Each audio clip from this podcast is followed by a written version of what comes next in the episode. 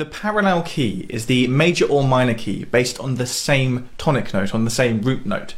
So, for example, the parallel minor of A major is A minor. And shifting between parallel keys, between parallel major and minor, gives a real sense of a change in brightness. Changing from the parallel minor to the major gives you a sense of a song opening up and becoming brighter. And vice versa, if we switch from the major to the parallel minor, the song will sound like it's getting closed in, like it's getting darker and gloomier. For example, While My Guitar Gently Weeps by the Beatles begins in the key of A minor.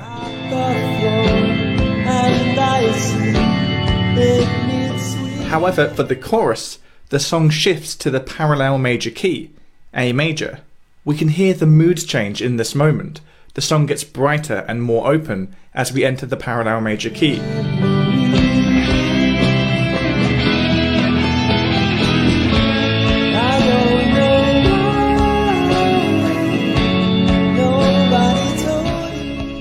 This isn't the only song that shifts from the minor key to the parallel major for its chorus. Happy Together by the Turtles shifts to the parallel major key for its chorus, which lends a real sense of impact and brilliance. So fine, so happy together. I can't say we love nobody In fact, it seems the Turtles were quite fond of this trick, as it also happens on their song Elenore. Hate me, but there's no one like you, Elenore, really.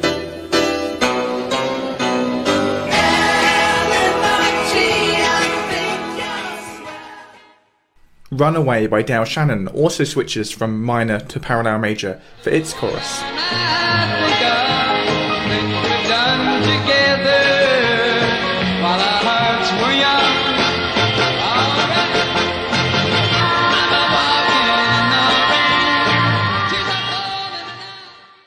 So we've looked at songs that shift from the minor to the major as we enter the chorus.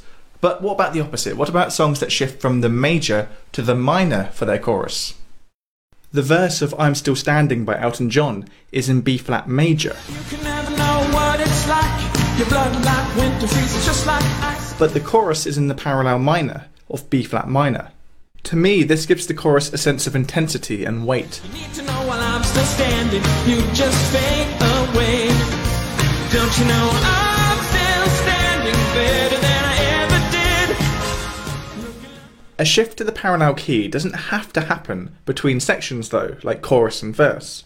For example, Penny Lane by the Beatles switches to the parallel minor key midway through the verse. The verse opens in the key of B major, but as we start closing in on the chorus, we then slide across to the parallel minor, B minor. On the corner is a banker with a motor car. The little children have an air behind his back. And the banker never wears a Mac. In the pouring rain. This adds a shade of darkness and colour before we modulate to an entirely different key, A major, for the chorus. A particularly interesting shift to the parallel key appears in Rodgers and Hammerstein's My Favourite Things from The Sound of Music. The first two verses of the song are in the key of E flat minor, Raindrops on roses and whiskers on kittens, bright copper kettles and warm woolen mittens. but then for the third verse, the song switches to E flat major, the parallel major. These are a few of my favorite things. Girls in white dresses with blue satin sashes, snowflakes that And what is extra interesting about this one is that despite the change from parallel minor to major, the melody doesn't actually have to change at all. The melody works perfectly well over both the major and minor key. This is because the melody is built purely from just the first, second, and fifth degrees of the scale. All notes that are the same regardless of whether you're in the major or minor scale. So the melody is compatible with both the minor and major key. You can also find parallel shifts in key in classical music. Mozart's Rondo alla Turca shifts from A minor to the parallel major of A major as it introduces its second theme.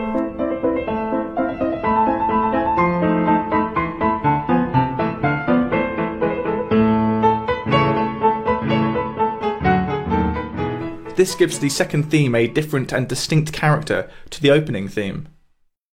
A particularly brief switch to the parallel key features in Crazy by Gnarls Barkley. This song is largely based around a repeating 8 bar chord progression in C minor.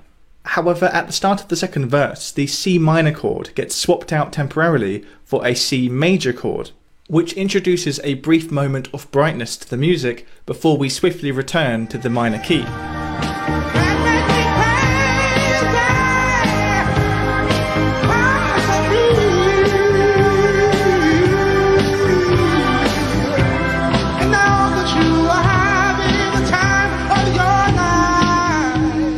This super brief change to the parallel major that we see in Crazy could be described as a Picardy third or tierce de Picardy.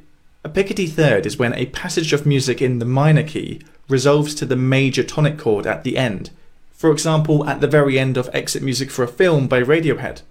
The song is in B minor, but at the very end, rather than resolving to the chord of B minor, we get an unexpected moment of brightness when the song instead resolves to the parallel major chord B major. We hope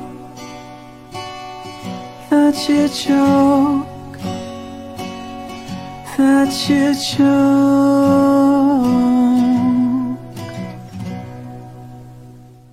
I've actually already done an entire video on Picardy thirds, so do check that out if you're interested. Generally, a shift between the parallel major and minor isn't considered to be a modulation, and this is because the tonic note, the root note, hasn't changed. We've just changed what tonality we're using. So a better describer for changing from the parallel major to parallel minor could be a mode shift. In a previous video, I talked about the modal spectrum, the idea that you can switch between parallel modes to achieve different levels of relative tonal brightness. The major and minor scales are both modes. They are two of our seven modes. So as with the examples we've looked at today, when these songs shift from the parallel major to minor, they're shifting along this spectrum, switching between different levels of brightness. But of course, major and minor are only two points on this spectrum. We could achieve more significant or more subtle changes in brightness by using different modes from the spectrum. For example, Norwegian Wood by the Beatles actually switches between the parallel Mixolydian and Dorian scales. The verse of Norwegian Wood is in E Mixolydian.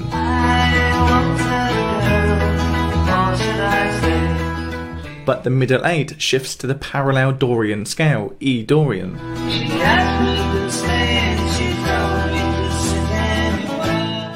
So as you can see from the spectrum, Mixolydian and Dorian are only one degree away from each other, and therefore the shift in brightness between the two is far more subtle than the shift between parallel major and parallel minor.